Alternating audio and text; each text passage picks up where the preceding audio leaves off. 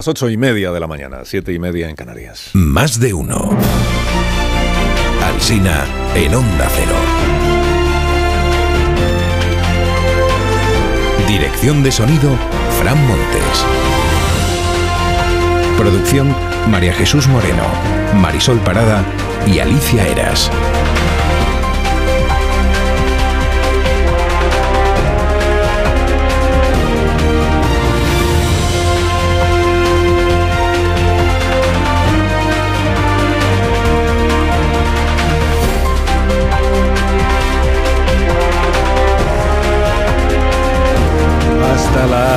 12 y 20 minutos, si usted quiere, pues aquí estamos. Aquí estamos los de la radio, estamos desde las 6, tempranísimo. ¿eh? Aquí nadie se ha ido de vacaciones, a diferencia de lo que pasa en otros sitios. Todo el mundo al pie del cañón desde primerísima hora. ¿Para qué? Pues para contarles pues, cómo está haciendo el día, cómo está empezando, cómo está la actualidad, las cosas que pasan. En homenaje a, a, Christopher Nolan, que estrena película, el presidente Sánchez resumió la jornada electoral del próximo domingo ayer en términos de viaje en el tiempo. Que España despierte el 24 de julio en el año 2023 o en el año 1973. Claro, en 1973, en, en, mil, en 1973 aún vivía Carrero Blanco.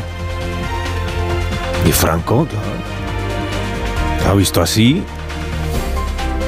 Para Sánchez, si él pierde el gobierno, se acaba aquí la democracia. A ver quién hace de esto un, un fact-check. ¿Verdad, Yolanda? ¿Verdad, Yolanda? A ver quién hace un fact-check.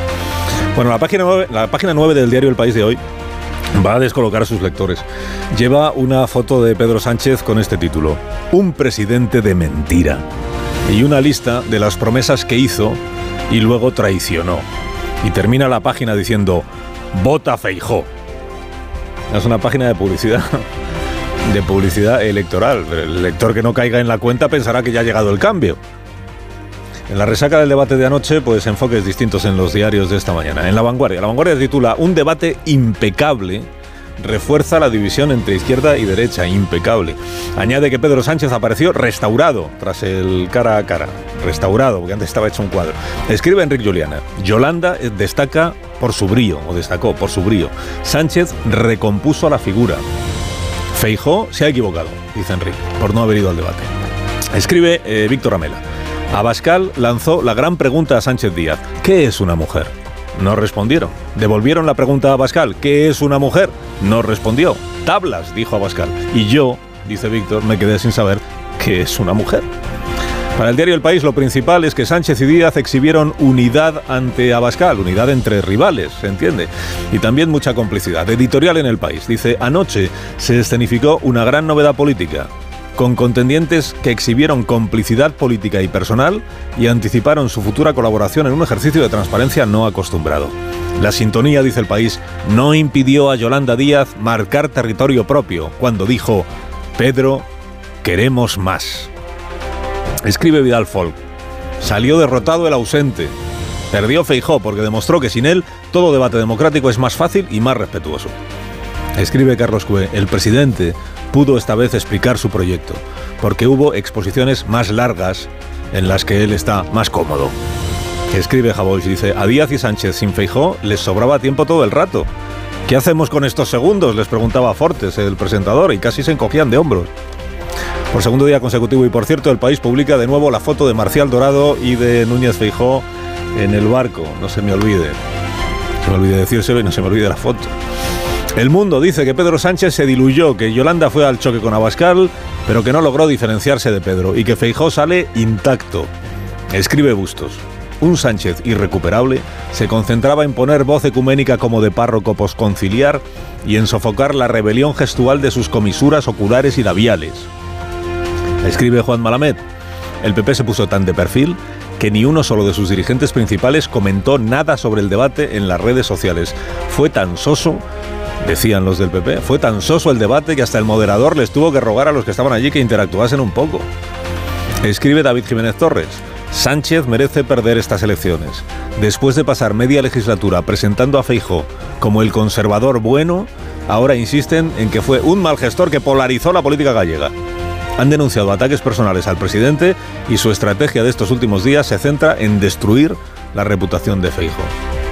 La razón dice, el debate entre perdedores termina sin vencedor y con Sánchez entregado a Díaz. Editorial de La Razón. Yolanda perdió la oportunidad de captar votos a la izquierda del PSOE y llevó a los espectadores la sensación de que estaban ante un retorno de la vieja izquierda unida. Por dos veces, dice hoy La Razón, en su sección El Submarino y en la columna de su director Paco Maruenda, que Miguel Barroso y Miguel Contreras, responsables de la política comunicativa del presidente, ya no son conocidos como los Migueles, sino como los Mikis, porque el buñuelo de viento se les ha pinchado. Los Mikis. El español opina que Sánchez y Yolanda le han regalado hora y media de publicidad a Vox. Ha sido el debate más absurdo de la historia, dice este periódico. Díaz fue la más incisiva, ante un Sánchez mortecino y a rebufo de su socia. Y Abascal estuvo anodino, pero le han brindado una plataforma masiva para publicitar su programa. Escribe Cristian Campos en el diario El Español que esto fue como un regreso a los 80, el dúo Pimpinela contra Martínez el Facha. Si a los candidatos se les acaba el repertorio, pues a algunos comentaristas pues se les acabó hace semanas. Esteban Hernández, el jefe de opinión del Confidencial, ha detectado en Pedro Sánchez un papel secundario voluntario en la noche de ayer para facilitar que Yolanda creciera en votos, acabáramos, esa era la estrategia. Dice que esto demuestra que el presidente cree en la remontada, en la remontada de sumar, supongo, que eso no cree el presidente.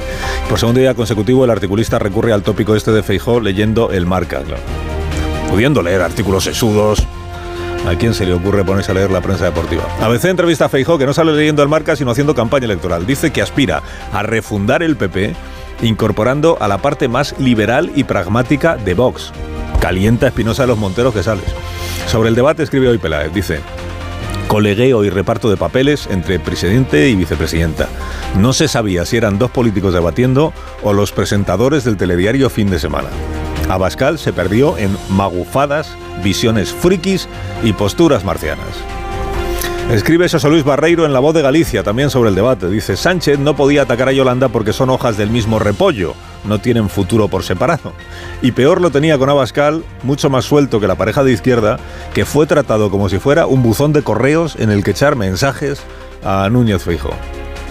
Yo creo que la pregunta que sale del debate de anoche es si no les habría sido más útil al PSOE y a Sumar presentarse en coalición electoral a estas elecciones y rentabilizar así la suma de votos en las circunscripciones. ¿Verdad, Yolanda? Verdad, Yolanda. Verdad, Yolanda.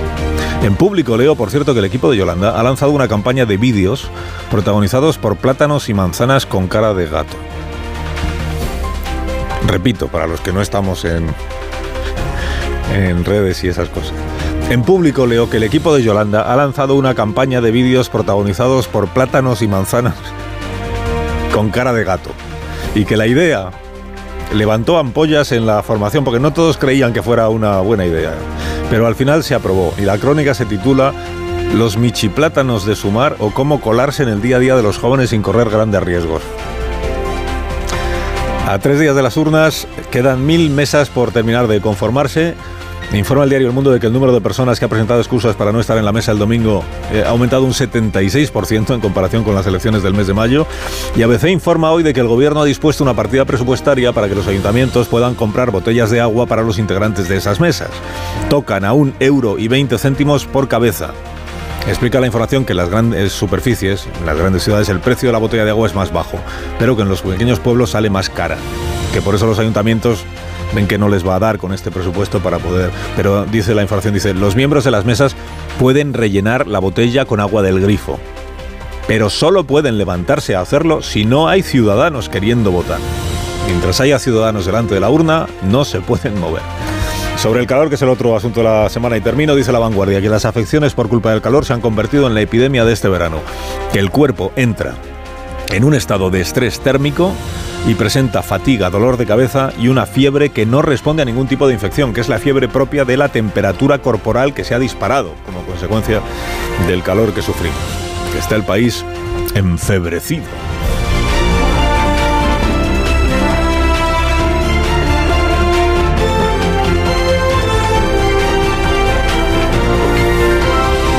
Con Carlos Alsina en Onda Cero, somos más de uno. Hablemos antes de hablar de la campaña electoral y todo lo demás de las patatas, ¿eh? las patatas que llamamos en este programa, que son las patatas de patatas hijolusa, con el sabor, la naturalidad de la patata nueva de temporada en nuestro país. A ver esa foto, decir patata. ¡Hijolusa! Es que decir patata es decir hijolusa. Para freír, guisar, asar o hacer al microondas. Entre nuestra gran variedad encontrarás la patata perfecta para tu plato, siempre con la misma calidad. Patatas hijolusa, el reto de comer bien cada día.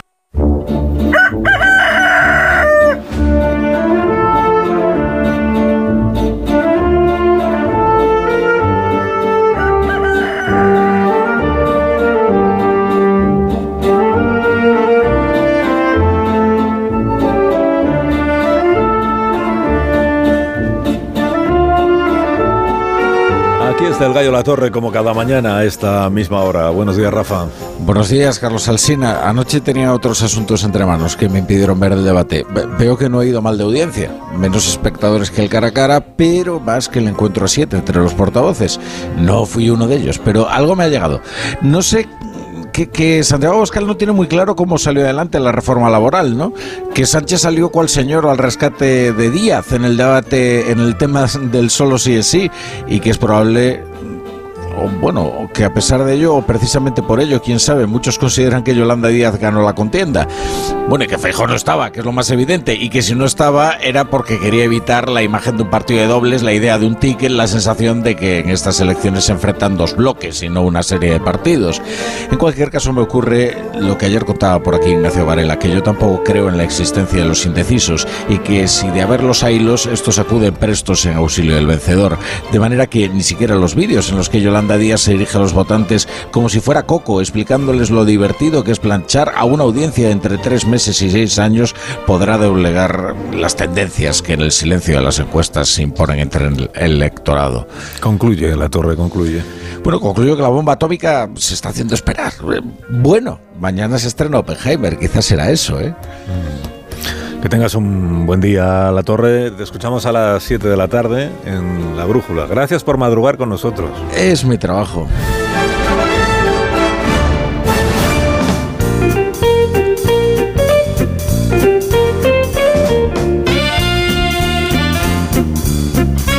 Tal, Marisol Parada? Buenos días. Muy bien, Carlos Alsina, buenos días. Callahan para estas personas que en realidad aún no han sido introducidas. Para que comiencen la mañana con buen pie con los diferentes estilos de Callahan que se adaptan a tu verano para crear tus looks más deportivos, casuales o elegantes. Consigue en las rebajas de Callahan las últimas tendencias y novedades donde la comodidad es siempre tu gran aliada gracias a su exclusiva tecnología Adaptation que se adapta al pie. Disfruta caminando con Callahan, el zapato más cómodo del mundo. Encuentra tu calzado favorito y el que más se adapta a ti y a tu forma de caminar en callahan.es. Tecnología, diseño y confort al mejor precio.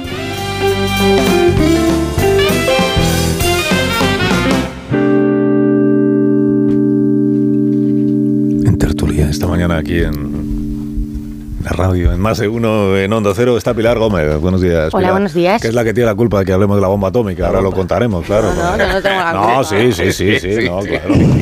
Hay una cosa, unas expresiones que, claro. Si hay por ahí unos señores que se tiran faroles, generas, generas una expectativa eh, y ahora pues estamos, fíjate cómo estamos todos, eh, queriendo ver cuál es la, la bomba atómica. Pues si no hay bomba, pues mejor, ¿no? Bueno, quién sabe. Ah, no, Así ahora van a poner el lunes. perfecto. Yo creo que el lunes tienen una, una preparada en, en el PSOE, no sé si en Moncloa, pero... Presentado Sí, todavía. no pero anticipéis vamos. la tertulia, que todavía no hemos empezado. Buenos días, Manso, Joaquín. ¿Qué buenos- tal? Buenos días. ¿Qué Es tal? verdad que hubo dos ausentes ayer. Uno Feijó y otro La Bomba, ¿verdad?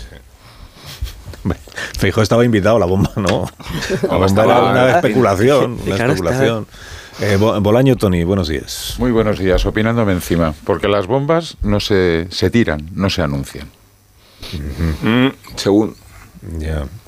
Bueno, depende. Y cuando las ¿eh? anuncias tiran- se es que no hay bomba. Se vamos. tiran cuando se tienen, Depende, exactamente. Claro, Pero depende, por ejemplo, en las guerras, O sea, se tiran. pues se anuncian las bombas para disuadir al enemigo y luego ya si no se da por disuadido, entonces se le tira la bomba. Eh, pero En sí, las guerras. Pasa que si al paso que van se tira el lunes, como dice Rubén, no sé si a lo mejor llega un poco A tarde. lo mejor es que ellos pensaban que una bomba era lo que está pasando, que te No, vas a o sea que hay, hay mucho boca chancla. Bueno, ahora hablaremos entonces de de esto.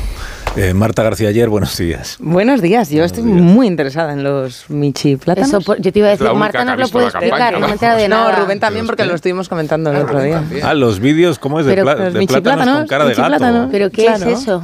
Pues, pues mira, esto es una cosa que nos viene muy bien para la humildad de los tertulianos, que nos creemos que la gente se informa escuchándose sudas tertulias políticas Bueno, y en realidad hay buena Esta parte de la población Que sigue en TikTok vídeos de memes, que es lo que ahora los partidos políticos están intentando captar, sobre todo para el electorado joven, haciendo cosas como mm, gatitos convertidos en plátanos que mm, te escenifican lo que sería un gobierno mm, de PP Vox. Mira cómo se ríe Rubén. gobierno de PP Vox es gatitos con plátanos. No, un gatito con plátano soñando qué pasa si Vox llega a la ¿Y Moncloa. qué, pero qué sueña el gato? Pues mm, lo pasa muy mal el gatito. Ay, pobre. Tú pones al gatito a Santiago una foto Perdóname de Santiago. Abascal. Cientos de miles de reproducciones. Entero de nada. Perdona un momento, Pilar Gómez. O sea, estamos hablando de, de plátanos con cara de gato y a ti lo que te sorprende es que hablen de Vox. A mí lo que me sorprende es que haya plátanos con cara de gato. Bueno, pues es una cosa muy típica de los filtros, estos kits de Snapchat, Instagram y tal, que te, pues igual que te pueden poner a ti.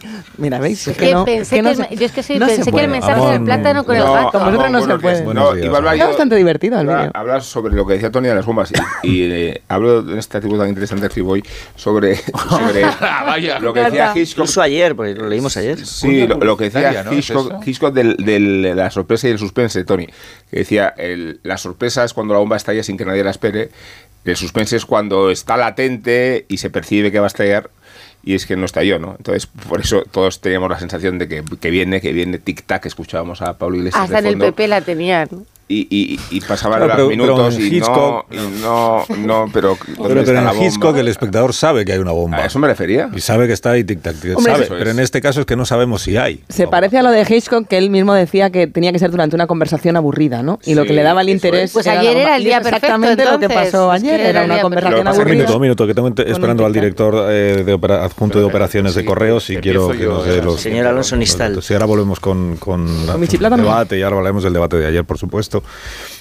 Y de quién estuvo bien, quién estuvo mal y quién no estuvo, que de todo hay en el, en el debate, de, en el debate de la noche. Pero antes, José Luis Alonso Nistal, director adjunto de operaciones de correos de la empresa pública. Buenos días, José Luis. Hola, buenos días. Buenos días. Hablamos aquí hace una semana de, de los números que ya se conocían, de cuántas personas habían recibido su documentación. Bueno, hemos llegado al último día en que se puede ya emitir el voto por correspondencia. Eh, te- tenemos números actualizados, te- te- tenéis números actualizados de eh, esas personas que quedaban por recoger la documentación, aquellos a los que no se les ha podido entregar en su domicilio porque no estaban en su domicilio o en la dirección que hubieran eh, elegido, porque no estaban, se les intenta entregar, no hay manera, pues eh, se les deja la notificación de que vayan a la oficina de correos a recoger su documentación. ¿Sabemos cuántas, cuántas personas han acudido a las oficinas de correos a recoger las papeletas o no? Sí, sí, tenemos, tenemos actualización de, de los datos.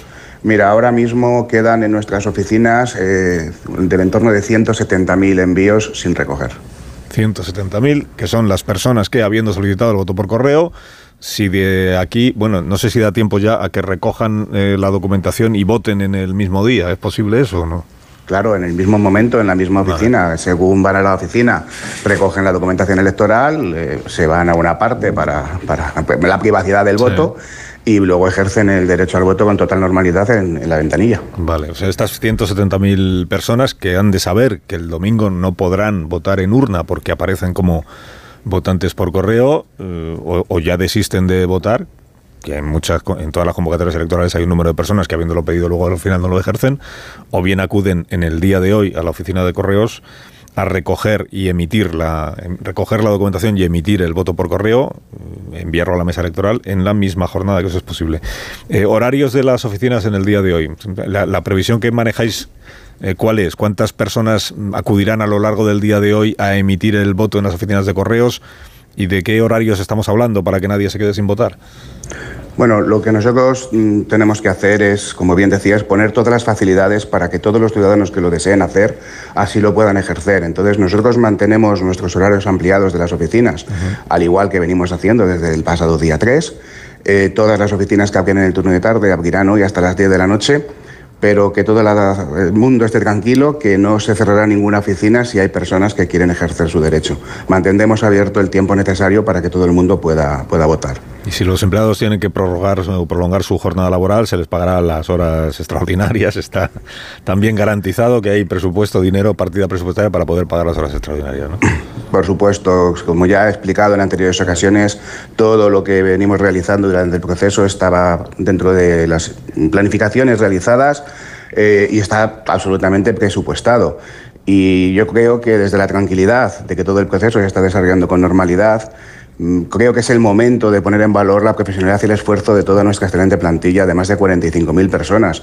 Están realizando un trabajo excelente durante estos días y fruto de ellos que se va a garantizar que todos los ciudadanos pueden ejercer su derecho al voto. De la plantilla habitual y de los contratados interinos para poder atender esta sobrecarga de trabajo, ¿no? Que la semana pasada me hablabas de 20.000 eh, 20.000 contrataciones extraordinarias. Mm, ¿se, se ha llegado a superar al final ese número o no ha hecho falta? Sí, estamos ya por encima de los 21.300. 21.300 eh, contratados para atender estas jornadas, pues que han sido de enorme esfuerzo, de verdad, y de sobrecarga y de, y de sobreesfuerzo, por tanto, para la plantilla de correos. Pero que va a permitir que cuando esta noche termine el, el plazo para emitir el voto por correo, toda aquella persona que ha decidido acudir a emitir el voto, los que al final hayan, por la razón que sea, habiéndolo solicitado, pues hayan decidido que no votan, pues es responsabilidad de cada uno, es verdad, y es elección de cada uno. Pero todo aquel que quiera votar tiene la garantía de que lo podrá, lo podrá hacer. José Luis, muchas gracias, cuídate. Muchísimas gracias a vosotros. Gracias. Buenos días. Alonso Nistal, el director adjunto de operaciones de Correos. El próximo domingo, pues veremos cuántas, tendremos el dato definitivo de cuántas personas han votado por correo, o sea, han, completado el procedimiento de voto por correo. Veremos qué pasa con estas 100 170.000 que aún no han recogido sus papeletas, su documentación para poder votar. Y esos votos, los que se envían a- en en las sacas correspondientes a la- al colegio electoral, pues se introducen en la urna y ahí se hace el recuento definitivo. Eh, hemos contado también, porque lo cuentas también en el periódico de, de Joaquín Manso, eh, que hay récord en personas que han presentado excusas para no formar parte de las mesas electorales el próximo domingo. Como no de otra manera. 76% de incremento en comparación. Eh, con, con el 28 de mayo. La mayoría de las veces las excusas no son... eh, no son aceptadas. No sé cuántas personas quedan por tener respuesta a la excusa que han solicitado. Pero ya contamos aquí el otro día que en la, mayoría de los casos, cuando se dice "Es que tengo eh, unos un viaje que tenía reservado, pues, o usted demuestra que le ha causado un perjuicio económico considerable, o por lo menos un perjuicio económico, o no.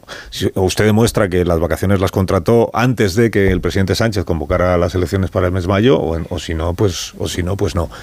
Y recordamos también que el próximo domingo todas las mesas electorales quedarán constituidas de una manera o de otra y a una hora o a otra. Quiero decir que los primeros que se, si no hay integrantes de la mesa que estén allí desde primera hora, los primeros votantes que se presentan en el colegio electoral constituyen ellos la mesa. Es que el otro día Amón decía, si, llegan a- eh, si los retrasas hasta las 11 de la mañana, pues si los primeros son los de las 11 de la mañana, pues a esa Sí. hora queda constituida la mesa. Hay que asegurarlo a las 3 de la tarde, aunque haga calor. De hecho, ahora todo el mundo Hay empezará que a ir a asegurar es la democracia, la fiesta de la La democracia. fiesta de democracia, Entonces hay que asegurar- el derecho, ¿no? Eh, Claro, hay que asegurar que todas las derecho- mesas están en su... Que luego todos los partidos pesquen en, ¿cómo es? Eh, caladero revuelto. Todos los partidos tendrán sus, in- son, son sus interventores, Interventores, se llaman. sí, apoderadores se llaman, sí. Apoderados, interventores, esto es. Que suelen ser más de los que hay en Pero la no mesa pueden ser miembros de la mesa los apoderados Claro. Ese los que lleguen. Quedaría feo. Es el que llega a ejercer el derecho a voto. Claro. Es decir, que tiene que Pero estar sí. convocado en esa misma mesa. Sí. No vale que pase El, por allí. el Exacto. interventor y apoderado eh, vota en esa misma mesa o no vota en Los esa misma interventores. Los interventores sí que votan en ese colegio. Los apoderados apoderados No, en el colegio sí, pero no en la misma mesa necesariamente. No, pero votan en ese colegio. Es Sí, como eso- siempre es posible enredar un poco más Sí, sí. esta tertulia. Sí, sí. Los interventores siempre, los apoderados Pero no, porque además los ahora has apoderados... creado miedo en la gente. ¿Quién yo? ¿Por qué? Sí, No. porque ahora la gente está diciendo, ¿y si voy muy pronto y me toca quedarme? Pues, pues Estás, tiene- es tendrían toda la Bueno, razón ya. en, Bueno. en temerlo, claro. No, pero es que esto es lo que dice la ley y por eso Ya, todos los ciudadanos tenemos una responsabilidad en la jornada electoral. En ir un poco más tarde por si te toca quedarte. Claro, pues que alguien tiene que ocuparse de la mesa electoral. Esto Pase usted, no, no, por favor, insisto. estar- no, señora, por favor, usted primero. No, no, caballero, adelante. Tú vas a estar a las nueve. después de comer. Sin ya. ningún problema. Pero porque formas parte de una mesa electoral. No, no, no, no, no, por suerte no, esta vez no me ha tocado. Bueno, depende. Pero voy a estar a las nueve y un si minuto, cuando llega ¿cuál no es hay el mesa- problema? O sea, ahora resultará que, uy, uy, uy, que no se puede estar en las mesas. Pues la gente, claro que va a estar en las mesas. Pues claro, es que si no, no hay jornada. Bueno, una pausa y enseguida hablamos del debate, que sé que queréis seguir. No, los- yo, yo pedí la palabra por la bomba. Bueno, pues esto hablamos del debate sin bomba, ¿no? Bueno, bomba, que todo el mundo sepa que estamos hablando aquí en unos términos Esto de campañas electorales en España y bombas igual no es la... Pero vamos, hablamos de una sorpresa grande que se hubiera podido producir en el final de la campaña electoral relativa a la munición que tenga alguno de los partidos para eh, tumbar o desactivar a otro candidato. De esto estamos hablando. O sea, de si en el debate de anoche Sánchez o Yolanda Díaz iban a aportar algo que hasta ahora no se supiera sobre el ausente Núñez Feijóo. Esto es lo que, de lo que estamos hablando. Quedan dos días de campaña electoral, o sea que igual, igual, o sea, tiempo todavía queda para Dos que pasen días cosas. todavía, madre mía, no sí, dos nunca. días, dos días. Esto es un infierno. Y os estáis quejando de todo, de la mesa, del calor, de los interventores. No, yo de la mesa no me he quejado. De la campaña, del meeting, del, del debate. Más de uno en Onda Cero. Carlos Alsina. ¿Que me quemo? Más de uno en Onda Cero.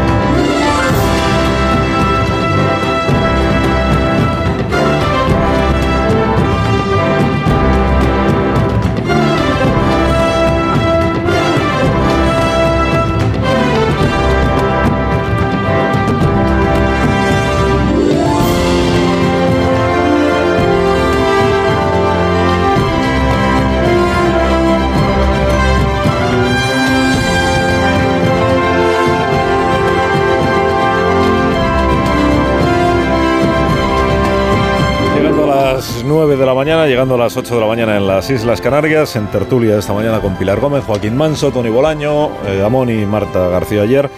Después del. de- bueno, pr- primero lo de la bomba, entonces, que dice Bolaño que quiere decir que te quedaste con ganas de decir algo sobre la bomba. Voy a explicar a los oyentes, por si acaso no saben de qué estamos hablando, Señale, Rubén, que es muy que la culpa de Está esto de la Gómez, bomba atómica es de Pilar Gómez. Es de Pilar Gómez, sí, sí. Señalar es Pilar muy Gómez feo, Rubén. publicó una, una crónica ayer. fuentes, ¿no? Ayer. Anteayer, anteayer. Ayer, anteayer, anteayer, en el, en el fuentes. Confidencial que atribuía a Fuentes, a Claro, Fuentes, no voy que, a le- decir que le decían no que el, que el, en el PSOE eh, tienen una bomba o tenían una bomba atómica contra Núñez Feijóo. Más bien en Moncloa, porque yo luego en, Sí, en esa misma crónica preguntaba cómo era el PSOE y Moncloa, o al menos unas partes del PSOE muy diferente de Moncloa. Yo ya ahí en esa crónica reflejaba que había, entre otros, eh, en los territorios como una cosa de, pero qué bomba, de qué me están hablando a Pero estas dices alturas. que hay un choque entre el presidente del, Campaña. del gobierno y el secretario general del PSOE. No, y incluso entre Pedro, incluso entre Pedro, que es otra persona Sánchez, diferente, que es otra persona diferente. Entre Pedro y Sánchez hay una, un Ahí choque. hay una- Entonces, a raíz de que Pilar Gómez publicara esto de la, de la bomba que le decían Fuentes, de que igual Sí, que- que tienen, que tienen, tienen tienen algo, algo. tienen algo, entonces ahí estábamos especulando ayer aquí en la tertulia, eh, de- visto el empeño que tiene en, también en la Moncloa en difundir eh, los artículos que se publican sobre Marcial Dorado y Esto. tal, pues nos, claro, nos maliciábamos si quizá es que el- la bomba la iban a soltar en el debate de ayer y que la bomba tuviera que ver con lo de Marcial Dorado, que sea un tema de hace 30 años, pues igual algo que hasta ahora no se haya conocido, no que se era haya difícil, ¿eh? escuchado. Decir. No, pero anduvo Yolanda Díaz por la mañana hablando de las madres de la droga, entonces es verdad que al calor de lo de la bomba atómica, pues parecía que iba a salir allí, pues no sé, pero no. Y no, y no. No. Y No, porque además se rumoreaba que si el propio narcotraficante había ido mendigando con unos papeles de una sede a la otra en búsqueda de chantaje para que se recompensara su silencio y quién estaba dispuesto a comprarle o no sus eh, noticias inquietantes sobre el pasado de Fijo. por ahí funcionaba esa rumorología y por ahí se esperaba que hubiera... Sánchez al final ha optado por, por- vimos ahí un perfil, vamos a decir, institucional, por no decir Sí. aburrido, que ese es el otro debate, los de la bomba Ya- o ya que los es- institucionales. Ya que estamos hablando de Tony esto, y quería, antes ¿no? de que Tony diga tal, la única Eso que iba, iba a ser yo el primero en hablar, ¿eh? O sea, me- La única. eh, sí, es, es cierto, eso, es cierto. pero no vas a hablar todavía. Eh, la única alusión. Si a, si a mí no se me escapó ninguna otra, eh, al de- en el debate a lo de Marcial Dorado fue de Yolanda Díaz Sí. y fue en un pasaje en el que introdujo el tema de una forma, a mí me pareció un poquito forzada, porque estaba interpelándole a Bascal, no sé sobre qué motivo, y entonces decidió preguntarle a Bascal cómo se siente, cómo se siente. Señora Bascal, ¿usted cómo se siente? Me siento muy bien. ¿Cómo se siente con la posibilidad de tener una persona que va con usted, el señor Feijo, no sé, que tiene en su pasado el haber de unas imágenes y unas relaciones con un narcotraficante? ¿Cree que esto es normal en una democracia eh, solvente? Hombre, Eh, ¿Sabe a mí, usted? A eh, mí lo que no me parece normal es atacar así a una persona que no está. Yo a usted le he acusado directamente. Podía estar de el señor, a un el señor, pederasta, el pero le he señor- acusado directamente señor aquí a la cara. Usted acusa a un señor el que no señor está. Est- podía estar aquí y no está. Le pregunta a usted, ¿qué le parece a usted esto? A mí me parece que usted tiene fotos gravísimas apoyando a Hugo Chávez, apoyando a dictaduras, apoyando la ruina de Venezuela. Y además me parece que el señor Señor Sánchez Abascal. le ha metido en el gobierno y es cómplice de todo eso. Señor Sánchez, es Sea usted serio, por favor. culpable. Yolanda, Pedro, siguen llamándose así con mucho cariño. Es usted culpable de haber metido el comunismo en el gobierno, la excepción ibérica. La excepción ibérica, eh, en este caso, eh, en palabras de Abascal, significa que solo en la, en la península ibérica, o sea, en España, hay, hay un, el, está el Partido Comunista en el gobierno. Bueno, digo que esta es la manera en la que Yolanda Díaz, yo creo que un poco forzada y un, y un poco así. No le salió muy bien. in- introdujo el asunto de cómo se siente Abascal sabiendo que eh, Feijó, que no es Abascal, eh, como creo que quedó claro anoche, eh, tiene en su haber una foto de hace 30 años con lo del narco. Bueno, vamos a ver. Bolaño, ¿qué querías decir sobre la no bomba? Por fin. Hombre, no, no, ¿en qué quejas y victimismo estamos ya en esta campaña cabe, saturados de victimismo. No, vamos a ver. Yo alguna campaña he hecho, alguna campaña he hecho. Y si tienes aquello, alguna munición importante, la planificas, pero la planificas desde el primer día de campaña y buscas cuál es el momento adecuado para lanzarla. Pero es condición sine qua non que si la tienes, te la guardas, te callas, te callas. Porque antes eh, eh, Rubén hablaba del efecto sorpresa o del suspense. En las campañas electorales el suspense no sirve. Si tú quieres romper una campaña electoral, tienes que hacer un efecto sorpresa. Y esto lo hemos visto en algunas campañas, que la bomba puede ser simplemente un cartel que provoque un, un cambio de tercio. Por ejemplo, en el 2008, si tú no vas, ellos vuelven. Cuando salió el cartel en medio de la campaña, eh, descolocó, digamos, los, los el, el diálogo político, para entendernos. Pero eso de decir, no, es que tengo una bomba y la voy a tirar. A ver, no. Las estrategias jamás se cuentan, se ejecutan, siempre. ¿Eh? Yo no he visto a ningún eh, director de periódico decir mañana es la leche porque te voy a, voy a publicar que Tony Bolaño ha hecho no sé qué. Hombre, pues eh, si es una exclusiva, pues no la, no la cuentas, ¿no, Joaquín? O sea, te la guardas y- y la lanzas. Entonces, cuando Sí, alguien además, dice si no, eso- denota mucha desesperación. no, no. Es que sabes cuál es el problema, la insolvencia. También. Yo no, no dudo que, que Pilar tiene fuentes, o sea, solo faltaría. Pero es la insolvencia. Yo ahora, o sea, no, no, la culpa, la no, culpa no, no, suele no. ser. No atéis al mensajero. eh, exactamente, la culpa no suele ser del mensajero. todo tópicos esta Pero mañana. Hay algunos que, bueno, Hay sacan más, la lengua para hacer. Y si Sí, plátano es Bueno, bastante entonces, innovador. entonces la conclusión es que que no no, que no hay más que lo que ya hemos visto Claro, eh, en la campaña. O sea, no, hay claro. nada, no va a haber nada nuevo de aquí a que termine. Vamos, y- Pues eso no, y va, a lleva- ser, va a ser aburrido. Y ya acabo, acabo, porque hoy os veo muy... todo. Eh, al hilo de lo de correos. Mm. ¿Dónde está, ¿Dónde está el gran fraude en correos? ¿Dónde está? O sea, en estos momentos quedan por votar el 6,38% del personal que solicitó el voto. Bueno, En el, en el no- 2019... no, lo sabemos eso. O sea, quienes 2000 votaron no lo sabemos. No, no, perdona. O sea, según los datos Sabemos que da quiénes, Correos- quiénes han recibido la documentación. No, no, que quedan Quiénes han ciento- emitido el voto no se ha dicho todavía. Pero los que tienen la documentación y sí, voten o no voten sí, es su eso sí, problema. exactamente. El 6,38% son los que faltan por votar. En el 2019, en el 2019 no votó el 9% de los que solicitaron el voto. Y en la democracia, desde que se eh, volvimos a, al- a las votaciones, entre el 8 y el 13% en función de la campaña electoral es lo que se queda por votar. O sea, estamos en los términos habituales.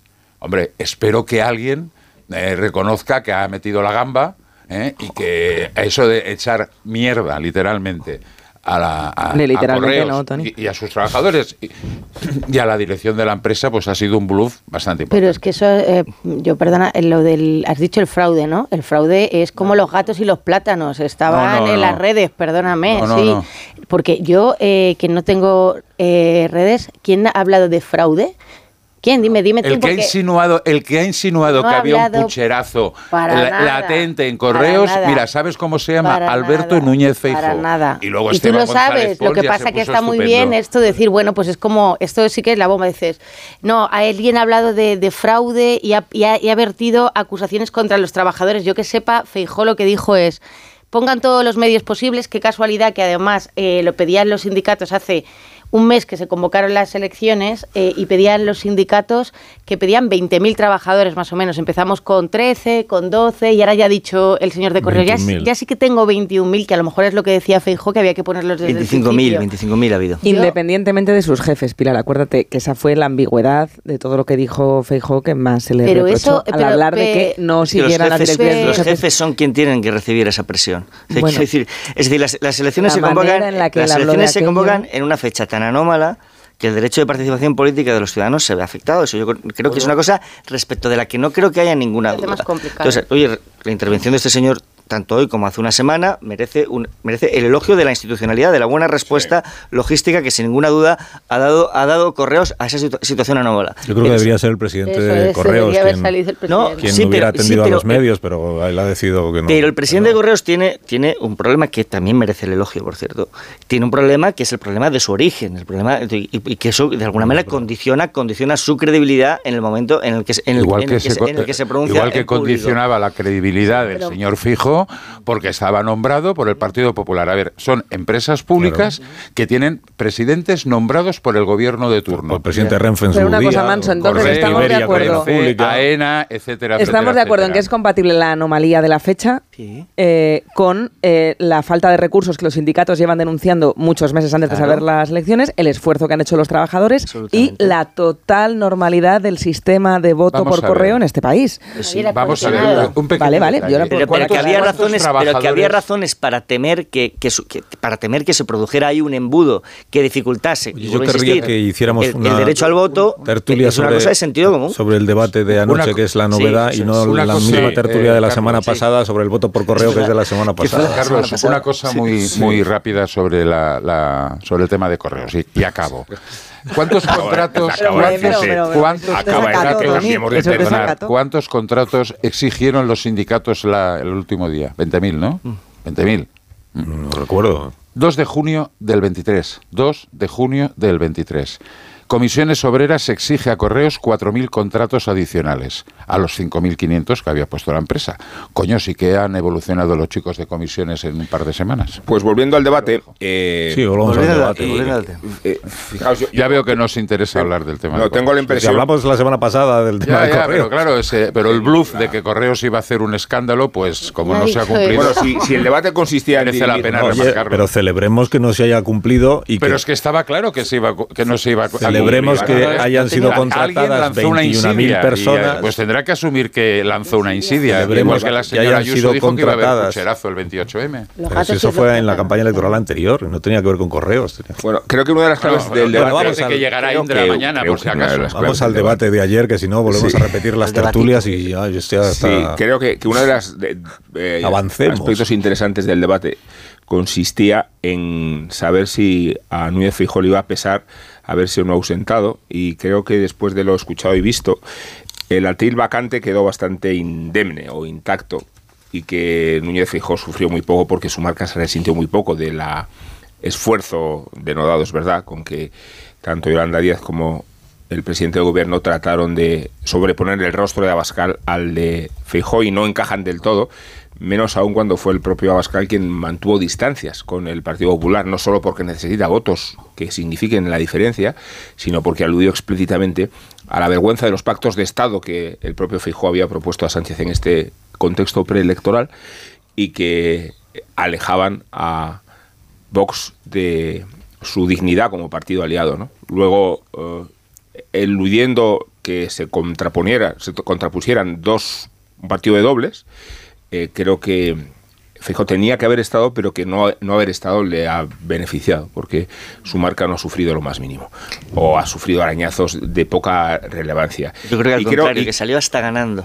y quiero, en cambio, que, Bueno, que- el debate consistía en saber cómo, cómo la izquierda cómo la izquierda administra su cuerpo electoral.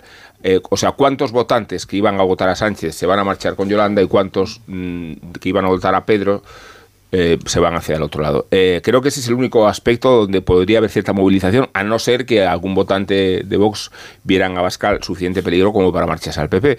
Pero eh, eh, en ese contexto, dar mucha relevancia al interés del debate por lo soporífero que fue a veces y por lo declarado que estaba el 2 contra 1 hacia Abascal, creo que reduce muchísimo su impacto en, en las urnas. También lo dice la audiencia, ¿no? Tuvo un 28... No, 34 he visto, he visto aquí ahora. Eh, que depende si mides solo la audiencia de televisión española Ah. o mides el canal 24 horas o mides además Radio Nacional, no sé. Pero Yo el dato que tengo es 28,8%, que es, que, es un, que es un dato Buen de dato. Sare para televisión española muy Es- elevado. eh. Es elevado, pero Bueno, para cualquier canal, pero lejos de casi el 50%. 3 millones y medio de, de espectadores y en algún momento de la noche supongo que es más, serán 4 millones o lo, o lo que sea. Pero Yo, yo estoy bastante de acuerdo con, con Rubén, es decir, creo, y también en lo que decía antes de que es una, es una mañana de tópico, pero el tópico fue que, que ganó el que no estuvo, ¿no? Eso es, es otro de lo- es otro de los es otro de los de los tópicos.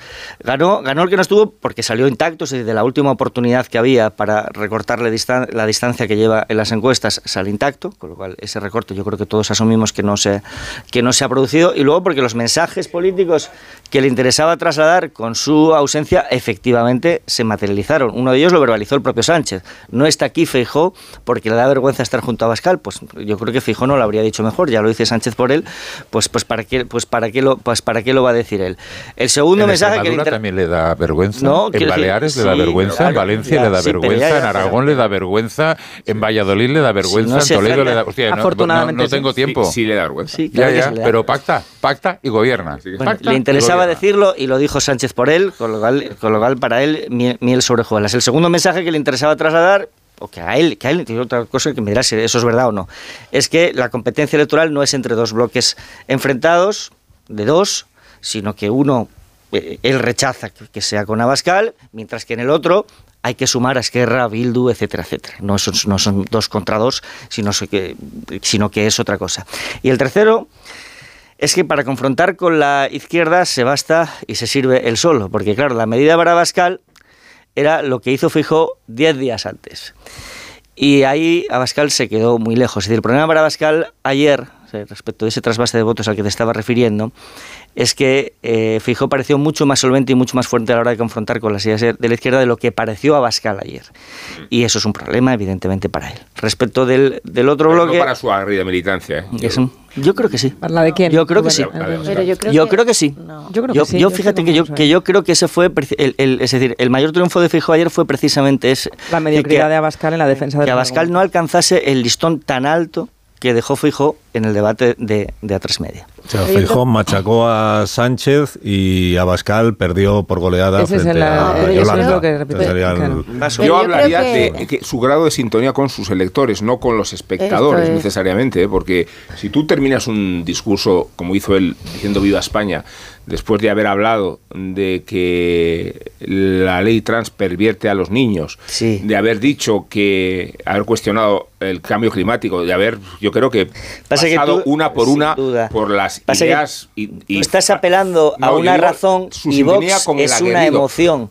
Y Bueno. emoción no trasladó ninguna. Pero, pero No, y Abascal hay otra, habló- hay otra cosa que no la, trasladó, auto- perdona, la Pilar. autodeclaración de género, desde luego que sí, la defensa, la- el sí es sí, desde luego que también. Bueno, pero fue desmentido en directo, cosa que no pasó con las polémicas de los desmentidos. Y tranquilo, Carlos, que no voy a entrar otra vez en la- el debate del anterior. correos, de correos.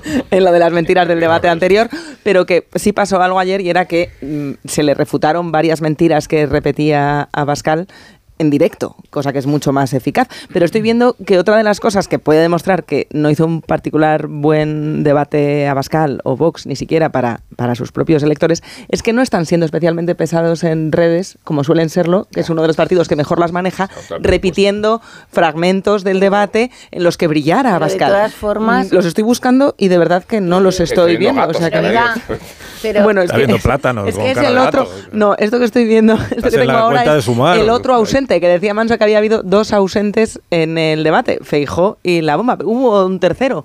Y, fue Pa- Pablo, Pablo Iglesias. Muy bien. Pablo Iglesias Muy bien. sigue sin pedir el voto para sumar activamente. Ni- ni González, y esto es algo que se le ha feado desde la izquierda mm, la duda de si era buena la estrategia de Sánchez y Yolanda Díaz, pareciéndose mucho ayer, por un, un, aspecto más socialdemócrata que no ir a por el electorado más de la extrema izquierda de Podemos y no están ayudando especialmente los anteriores líderes de Podemos, no pidiendo activamente ni eh, es que no aplaudiendo van la actitud hacer, de no lo van a hacer. Pues esto es algo que puede pesar más a la hora de conseguir más votos, Ay, porque entonces es Yolanda como decía Rubén, que se están disputando los mismos Claro, pero- votos, pero- porque los otros, los demás de la extrema izquierda, nadie los estaba pidiendo para Yolanda y Yolanda tampoco repetía esos mensajes. No, claro, pero porque Yolanda y Pedro ayer eran un, un tándem, yo creo, en el que estaba más cómodo Pedro, porque Yolanda intentaba de vez en cuando hacer ver que era diferente eh, sin éxito. Y en el caso de, de Abascal a mí me, me llamó la atención y luego entendí que era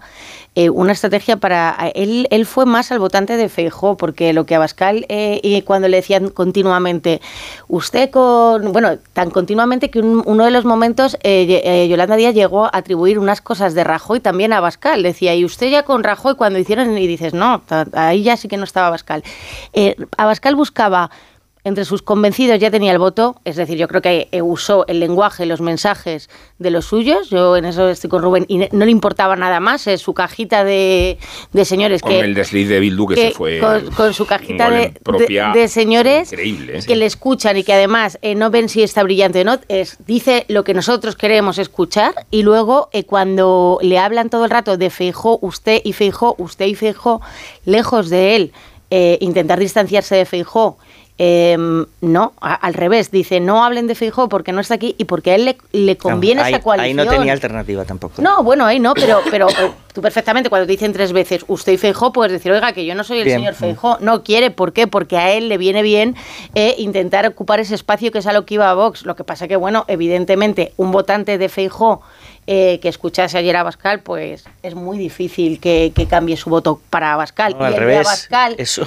para Feijó, pues hombre, habrá, eh, como eh, dicen en el PP, esa parte de Vox que era nuestra, que posiblemente ya haya hecho ese trasvase, ser. mucha eh, parte, y la que es de Vox pura y dura es que le encanta O escuchar. sea, la tesis de. Manso aquí es que eh, Abascal, ante su propia una parte de su parroquia, igual la que no es más, pues lo que vio fue un, un líder muy malo a la hora de lo que vio, lo que vio fue que hace, hace 10 días Entonces dijo, pues el de, No. el, el de hace dos lunes que ah, fijó me estuvo muy levantó bien. del asiento. El de hace 10 días me levantó del asiento. Y este me ha dejado aquí. Que sí, bueno, meterse con la derechita cobarde. Claro, ese es el tema. Por cierto, una, una de las mentiras que primero se dijeron en el debate y que nadie rebatió es lo de que Abascal estaba allí en representación de Feijó. Sí. Claro. Esto lo dijo varias veces Yolanda Díaz y nadie, ni siquiera Abascal. No, que a Abascal no le interesaba, a Abascal le venía bien vender ese Fact check, fact check, fact check. Hay que hacer el fact check todo el tiempo, ¿no? Yolanda Díaz, dice usted, ¿está, ¿este señor representa a Feijó? Pues no es verdad. No, es verdad, Feijó no está. No está representado por nadie en el debate de anoche. Bueno, por sí mismo, o sea, su propia ausencia es un mensaje, claro. No, no está. Y luego Yolanda Díaz. Bueno, y no estar, y no estar, No yo creo que en contra de lo que vosotros opináis, no le benefició en absoluto, porque es verdad que no estaba, es verdad que Vox no estaba en representación del, del Partido Popular, pero quedó claro que sí que hay dos bloques, Joaquín. Entonces decías, no fue no es un conflicto entre bloques, sí que es entre bloques. Y ayer la izquierda intentó dar un, men- eh, un mensaje de que la coalición tiene sintonía, o sea, el, el- el artículo de Rubén, ahora yo le meto también la cuña de esta mañana, ¿no?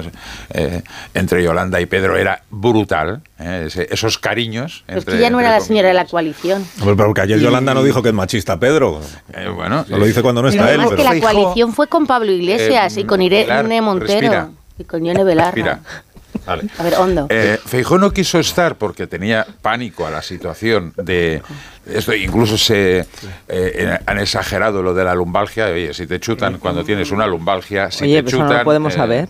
eh, po- podía haber estado, Pero pero, si dijo no era no necesario no estar. Por la lumbalgia, Y ¿no? al final ejerció por, la, por ser derechista. Fact check, Fact fact check, sí, sí, sí. La lumbalgia nunca fue, como argumen- derechita nunca fue no argumento para no ir al esto, debate. pero al final la foto fija. Vox Feijó Que no iba a haber ido está con ahí, un valgo está sin ahí. él. Vox Feijó está ahí, porque claro, eso de que el señor Feijó diga, "No, pero es que yo no quiero pactar con Vox." No, si lo pero dijo- oiga, si lo dijo a los hechos, a los hechos, a los hechos me remito. Sí, lo más está triste- pactando en todos los sitios. es, es verdad, pero lo más triste del debate no, fue que lo más triste del debate no fue que se ausentara, que democráticamente hablando para la cultura democrática de un país es lamentable, que el, el favorito a ganar las elecciones eso- eso se es- ausente sí, al debate. Lo triste no es eso, lo triste es que en realidad, estratégicamente, el debate fue un acierto. Porque Yo creo que y eso lo hace aún más triste. No, pero pero no cree que no. Y luego, fijaros, no la gran batalla de ayer, la gran batalla de ayer era Uno intentar conseguir la tercera plaza.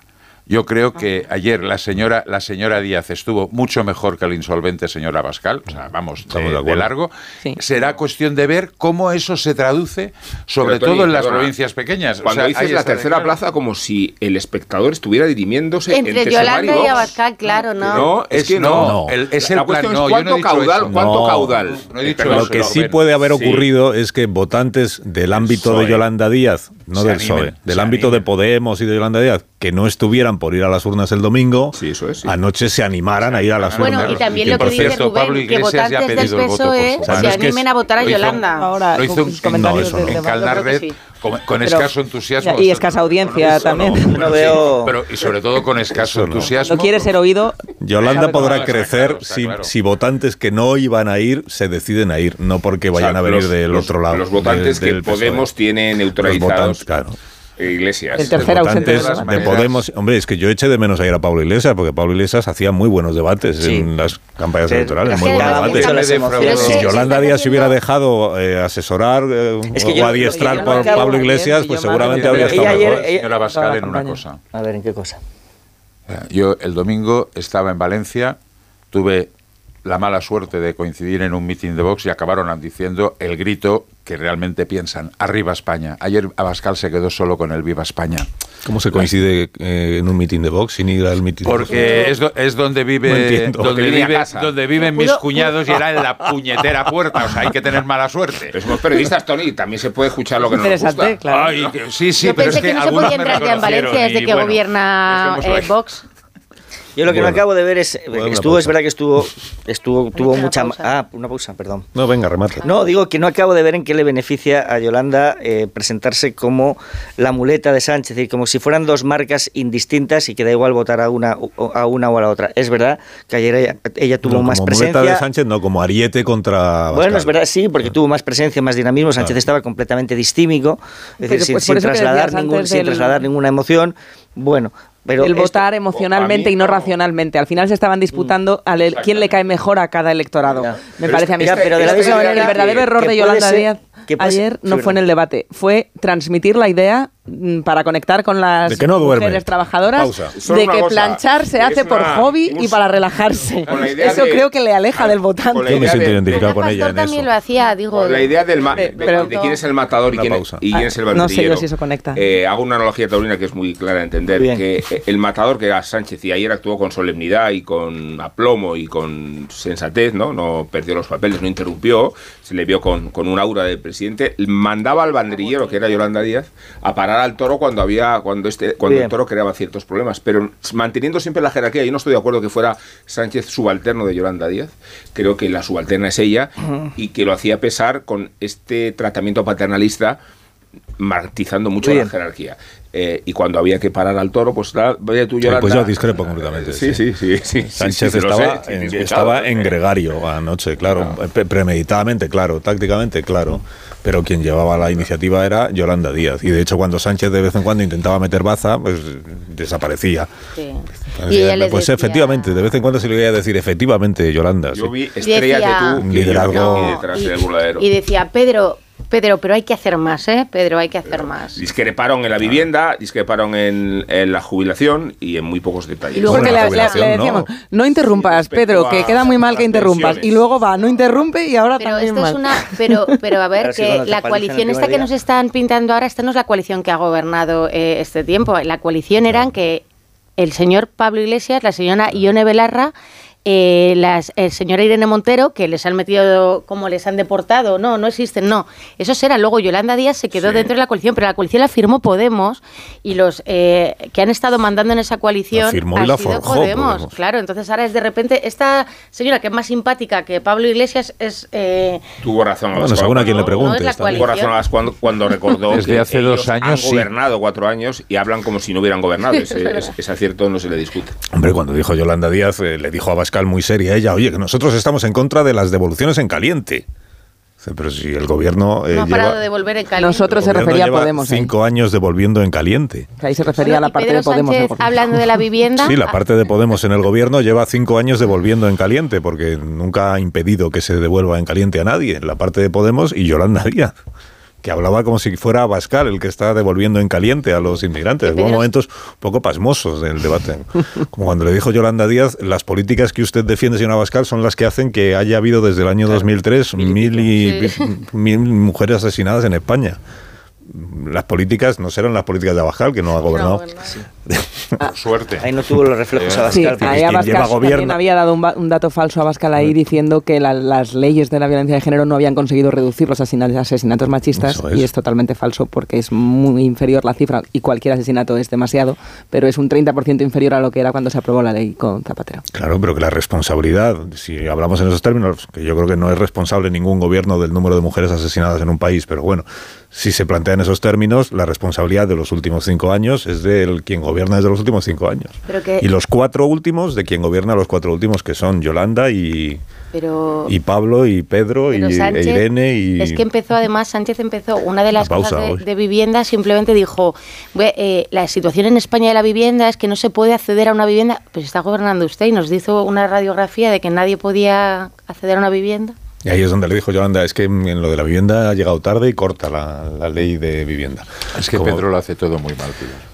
Como viene diciendo... Yo no- Hombre, todo no, eh, Tony. ¿Ah, no? Por ejemplo, hizo bien...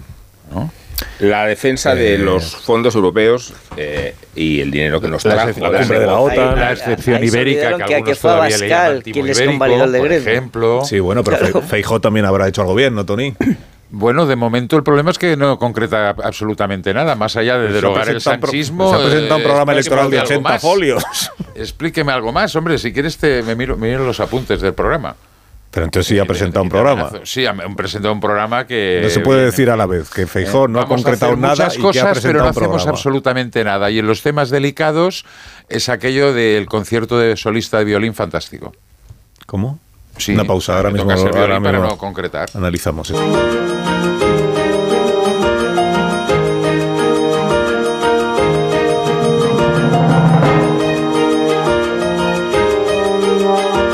Más de uno. Onda Cero. Carlos Alsina. 10 menos 25 minutos, una hora menos en las Islas Canarias, con Tony Bolaño, Marta García Ayer, Pilar Gómez, Joaquín Manso y Rubén Amón. Estamos dándole una vuelta pues, a los asuntos del día. No sé dónde nos habíamos quedado. Si quiero recordar a los oyentes que esta noche eh, La Torre en la Brújula recibe a Núñez Feijó, que será el entrevistado a partir de las 10 de la noche. Eh, y que mañana en el programa de Julia Otero estará el presidente del gobierno, estará Pedro Sánchez, en la que creo que es la última entrevista antes ya del cierre de campaña electoral. Pues el programa de la tarde no creo que haya eh, ya ninguna más. Esta noche Feijó y mañana por la tarde eh, Pedro Sánchez en esta cadena que sin duda ha sido pues el medio más influyente durante la campaña electoral y el que ha marcado la, cadena que ha marcado pues un poco los los asuntos ¿no? sobre los que se ha ido debatiendo sin ninguna sin ninguna duda y dicho como oyente como como oyente ¿dónde nos habíamos quedado en el debate autobombo, en el autobombo. En el programa. Ah, en el, pro- en el programa del programa. Ya he encontrado mis apuntes del programa, si quieres que los leo. en el programa electoral de, qué- de qué partido te has mirado Yo quería hablar de correos, sí. porque el del porque el del, A ver, el programa. pactos de porque el del el PSOE E te parece muy concreto no en, en todas las medidas el que PSOE propone ha estado gobernando, ¿no? Se puede juzgar Pues lo que ha hecho y lo que... Y, y- y- y- Pues y sus errores y sus aciertos. El del PP, claro, el- sobre las pensiones, por ejemplo, ¿no? Eh, ¿Qué dice sobre las pensiones? Que tienen que ser sostenibles. Evidentemente. por un par. ¿Mm? Pero Pero, pero- no. Va a decir tenemos que ver cuál es su contributividad. Con lo cual, a mí ante sosteni- sostenibilidad y la otra palabreja, me huele a bajada de pensiones. bueno esto- Ah, que O sea, no, más cosas, más cosas. Es una versión reforma libre. laboral, reforma laboral. Habla de la mochila austriaca. Y eso broma. puede ser, Tony, que luego eh, puede vamos ser criticando las complicado. fake news. Pero si quieres más, te puedo decir. eh, dice, propone la algo, inmigración legal por Cuidado. puntos. Y existe. Perdona, has dicho que la mochila austríaca puede ser complicado.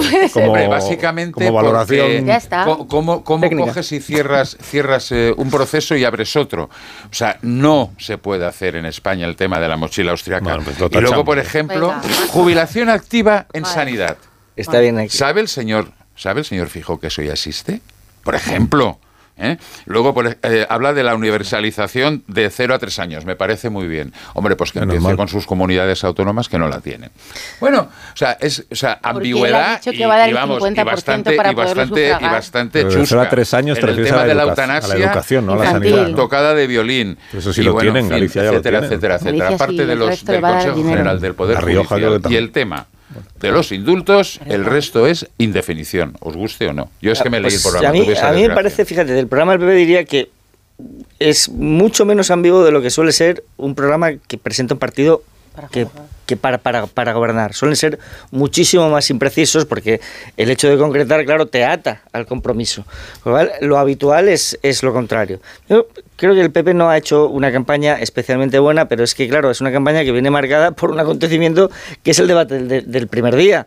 Y claro, ahí Feijóo hace una cosa que Sánchez no hizo ayer, ni la hizo aquel día ni la hizo ayer, que es manifestar ambición de ganar. Es que eso también es importante. O sea, que la gente vea que el candidato quiere ganar, quiere gobernar. Y eso Feijóo lo dejó muy claro el primer día. Y sin embargo Sánchez ayer, en el minuto final, pues sonó un poco a despedida y cierre. No, no, no, no pareció que transmitieran ningún entusiasmo porque las personas que lo estuvieran viendo le eligieran a él como, como presidente. Quizás es que ya haya descontado que no va a serlo. Pues sin, sin- tanto si es como si no, a eso fue a lo que sonó. Es el único que ha descontado gobernar en solitario, eso desde luego. claro. Y abiertamente. Y, y Yolanda Díaz ayer ya se reconocía que aspiraba a tercera fuerza, cosa que es bastante sorprendente porque aunque es verdad que las encuestas no parece verosímil que pueda ganar las elecciones y ser presidenta del gobierno, sí que hay esa ilusión de la victoria que los candidatos suelen fingir de que salen a ganar las Eh, elecciones y ayer Yolanda Díaz Sánchez no lo ha ido transmitiendo el, el desánimo a lo largo de la campaña, porque él empieza la campaña eh, hablando eh, como recordar Calviño es la que empieza la estrategia de no, no, no, hay que votar voto útil al PSOE, diciendo no, tenemos que quitar el voto a sumar porque necesitamos ese voto, tenemos que decir que el PSOE es el único partido capaz de frenar a esto. Tándem Calviño-Sánchez, del que habló la Eh, interesada aquí, la señora Eso Calviño, es, es decir, entonces él se- es cuando hace también las entrevistas a sus ministros, que tampoco sabemos si han ido a más, y a partir de ahí se da cuenta ¿Que han ido a más los ministros? no, o no sé si han ido más ministros. Te- me tengo dos escriba y no sé. Calviño, Nadie, Calviño. Teresa Rivera. Sí, Teresa Rivera Sí, también. planas, Luis Planas. y Planas. Irene Montero no, esa creo que no. No, no sé, y le falta también Marlasca y Z, ¿no? Bueno, no sé, que a lo mejor siguen. Y a partir de ahí lo. Ya él- la semana que viene, a lo mejor. ¿no? Ah, puede ser. Estaría bien seguir con las cambio, entrevistas de balance de por las el interés, generales. por el interés. Pero aparte, ellos lo que hacen es cambiar el discurso y, y Sánchez vuelve al tándem porque se, se da cuenta de que la estrategia de movilizar el voto útil es que no se ha movido el PSOE de los 109, 110. No, de los 20, del 27%. No se ha movido, es decir, al final se han dado cuenta de que ni voto útil, que lo que me queda es el tándem y, y vamos a ver cómo, cómo salen. Yo ayer vi a Sánchez, eh, bueno, pues si estaba noqueado en el debate anterior y pensábamos que podía resucitar, pues si lo que nos sirve para valorar que resucitar es decir que fue muy ordenado y que es lo que le gusta al presidente, poder hablar institucional. y hablar durante más tiempo, pues si el presidente le sobraban minutos, le sobraba tiempo, hacía unos silencios ¿Cómo está? ¿Cómo Pues es? de ¿Eh? silencio. Oye, Muy bien. Bien, Pilar, muy bien. Magnífica puesta en escena del discurso. Muy bien, pues si no tenéis nada más que decir sobre el, el debate. El de- debatito. del- de- ah, men- mencionaba eh, Marta García ayer, hay un elemento que fue anterior al debate, que fue lo de la plancha de de la vicepresidenta del gobierno que ha hecho un, bueno estos reportajes que se hacen en campañas electorales de 24 horas con y ayer coincidió no sé si fue casualidad pero coincidió que tres medios distintos publicaron un 24 horas con eh, Yolanda Díaz eh, Manuel Javois comentamos aquí por la mañana que, que, entre otras cosas pues mencionaba que Y- Yolanda Díaz pues duerme bastante un poco o muy poco eh, en la vanguardia luego concretaban más. Joana Bonet decía, eh, duerme entre cuatro y máximo cinco horas, que a mí pues ya me parece, mm, me solidarizo con Yolanda Díaz. Pero es que ella misma luego en el diario público le preguntan, y además está en el vídeo, le dicen, "¿Cuán- duerme poquito y tal, y ella dice, dos horas. Dos horas al día. No se puede dormir dos horas al día y estar. y Porque no estar- estás lúcido. No, pero que además No, es pues que es no muy es malo sano. para la salud. es Claro, el único para hábito corazón, para- insano del que mm, está más o menos bien visto, sorprendentemente, presumir públicamente de un político cuando lo que estás es presumiendo de hacer algo que daña mucho Sí, la por salud. eso digo que no, no puedes estar lúcido con dos horas porque no puedes, tu cuerpo no ha descansado. A diferencia de la plancha, que eso sí es, es si, si lo coges con alegría y con como un deporte, pues lo puedes disfrutar. Marta. Pero, por ¿no? favor, no, no, es fatal, porque si lo que quieres es empatizar con la, con la clase trabajadora y con el hábito cotidiano de, de la- de las tareas diarias del hogar, transmitir que lo haces por hobby, sobre todo si duermes solo dos horas al día, pues no dediques otras dos a planchar, criatura, duerme más. Ya no dice que sea Duerme por más. hobby, lo que dice, lo que Sí, dice es dice que, que le, le relaja. que le sirve Vale, para yo- desconectar y para Pero, concentrarse Marta, en otra cosa. yo te eso lo digo una. No puede tener dos horas de plancha. Eh, solo- o, sea, es en que eso casa- no, o sea, no hay tanta ropa que planchar. Si a ha dicho que tenía la niña por en favor. Galicia. Si no duerme. En, en casa el que plancha es un servidor. Que planche menos y duerma más. No es coña, me relaja. Eso sí, por la mañana tiene que ser con. O sea, que si no te- O dos.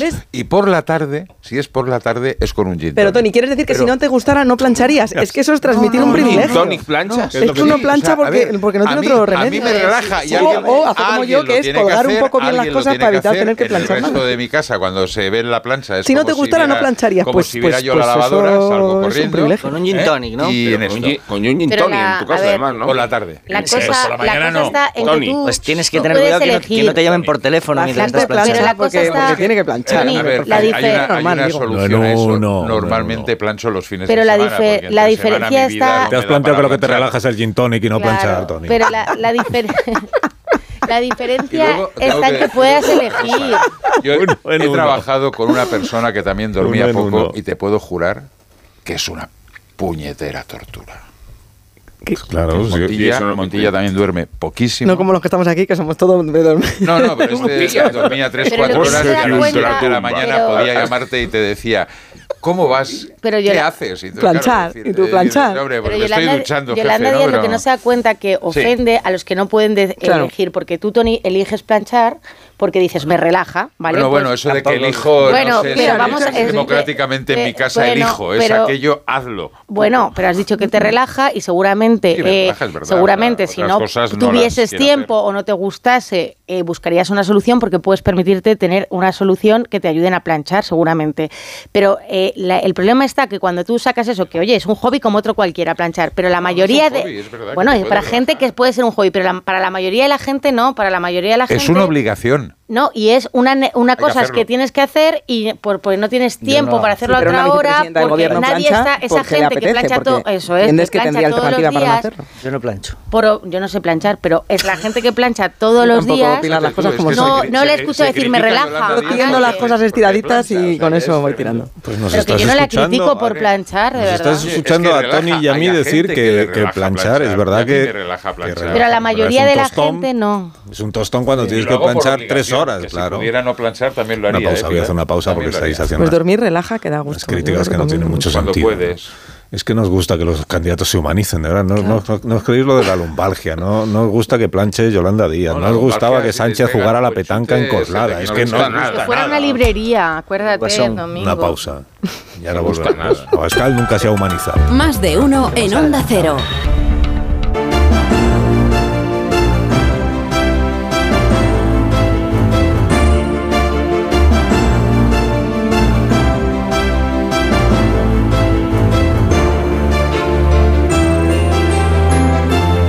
Para que sean las 10 de la mañana, una hora menos en las Islas Canarias. Bueno, es posible, es posible que el debate de plancha influya más en el resultado del domingo que el debate a tres en televisión española. Es posible, yo no lo voy a desmentir, pero Influir, no sé, pero eco informativo el debate, claramente este último de ayer va a tener mucho menos que el anterior. No sé cuánto durará. Bueno, Ignacio Rodríguez Burgos nos quiere contar la actualidad económica y financiera de esta jornada y para eso conectamos con él.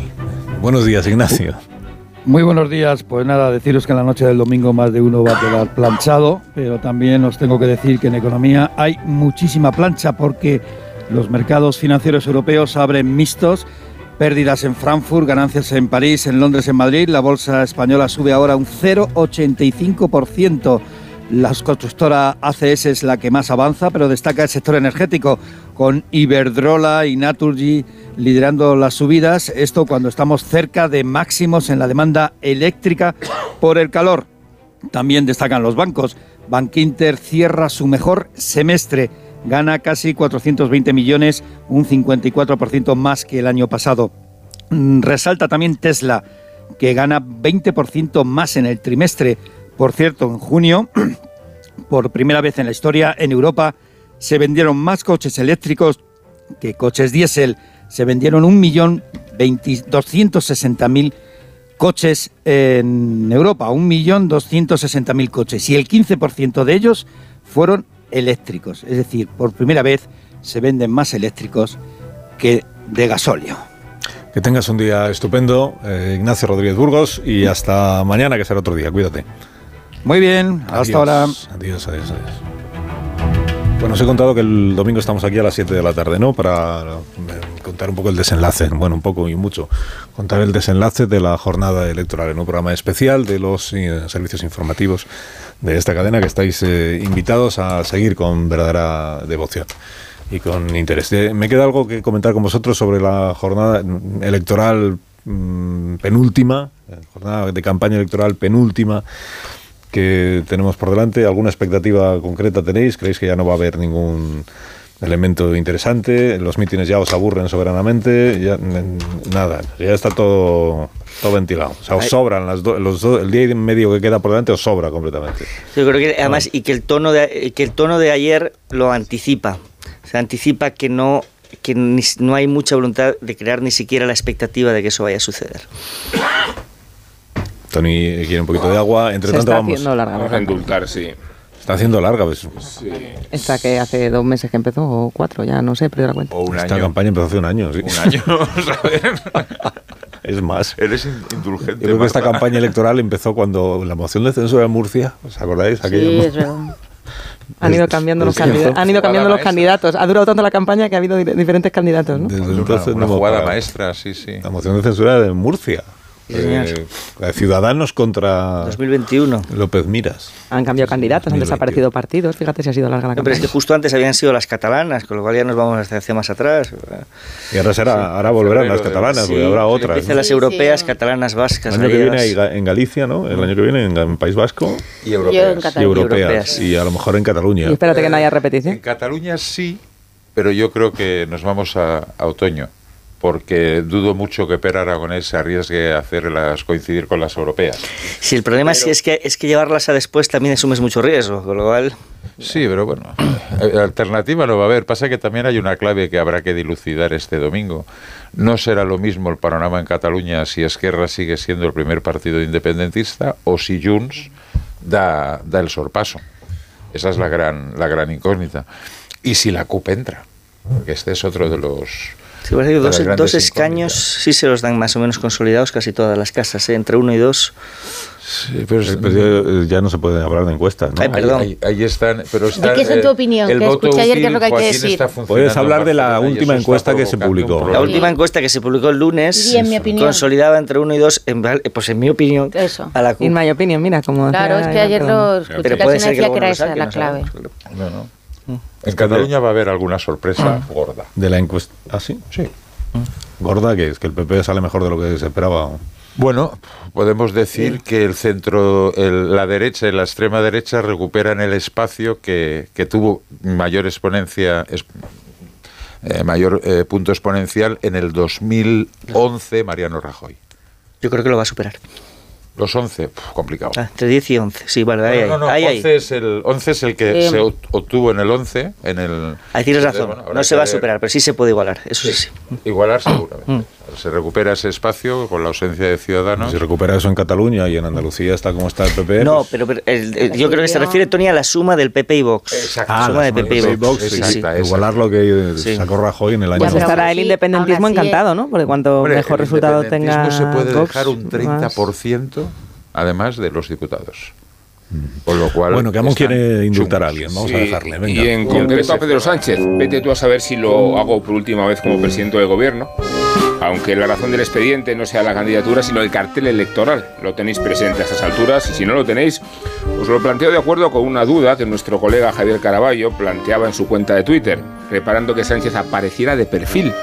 Y lo extraño es que son los carteles electorales en España y en ultramar donde el candidato comparece perfilado. Tiene razón Caraballo. Y he encontrado una explicación recorriendo la exposición de Lo Oculto que se ha inaugurado en el Thyssen y donde destaca el cuadro de Jesús y los doctores de Alberto Durero.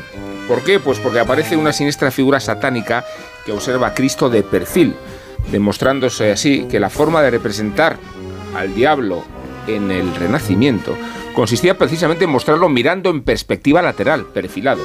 Ya lo tenemos. Sánchez es el diablo.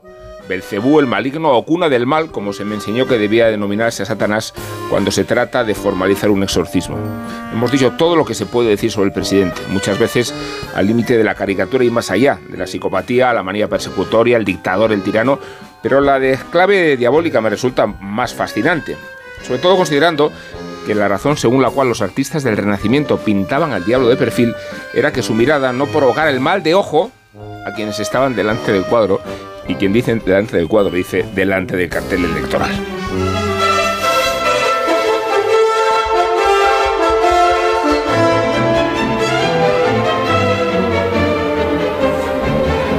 Pues ahora ya Marisol Parada os va a regalar unos Callahan y ya podréis abandonar ordenadamente las instalaciones. A- a- salir con el zapato más cómodo del mundo. Por eso van ordenadamente con los diferentes estilos de Callahan que se adaptan a tu verano para crear tus looks más deportivos, casuales o elegantes. Consigue en las rebajas de Callahan las últimas tendencias y novedades donde la comodidad será tu gran aliada gracias a su exclusiva tecnología Adaptation que se adapta al pie. Disfruta caminando con Callahan Adaptation, el zapato más cómodo del mundo. Encuentra tu calzado favorito y el que más se adapta en callahan.es. Tecnología, diseño y confort al mejor precio. Muy bien, pues habéis hecho una tertulia impecable y os, eh, os animo a... Pareces la vanguardia. Os animo a, a que sigáis eh, en esta misma línea. Hay que portarse bien, hay que que ser hagáis en el día de hoy, que os, que os salga pues francamente Puedes bien. decir lo de. Os dejo que tenemos mucha plancha o algo de eso así para acabar. Pues no lo dirás tú, porque tú mucha plancha no tienes. Yo también Yo duermo. puedo tenerla, pero. Yo también duermo dos horas, pero en la siesta. Yo casi también. Bien. que tú también planchas, y te iba a decir. Pues, Yo planchar si llevo camisetas para O sea, aquí ha quedado claro, aquí ha quedado claro en esta Yo mesa hago economía de resistencia. quiénes sabemos planchar, que somos dos, y quiénes no sabéis está, planchar, porque jamás habéis agarrado una plancha y os atrevéis a criticar a los que planchan. Me que sois A los que Pilar planchan Gómez, por vicio. adiós. Marta García Ayer, adiós. Joaquín Manso, adiós. Tuve la tentación de utilizarla para. Amón, adiós. Para, para las salchichas. Ahí, ahí, ahí. Y Tony y yo ahora nos quedamos fuera de micrófono comentando un poco, pues, que, La actualidad. porque tú la, lo que es la, la línea, de lo- la raya de los pantalones, ¿Las haces o no? te la marcas con Pero la ¿sabes por qué lo, lo hago también? Sí, Porque mi padre era sastre y mi madre modista. Ah, entonces ahí te enseñaron ¿Es a... genético eso? ¿Se transmite? Eh, no, me lo enseñaron. Pero que empiezas por la manga, ¿no? De las camisas. Sí. O por el cuello. Des- no, el cuello lo último. El cuello es el último. Cuello es lo primero. No. Una pausa.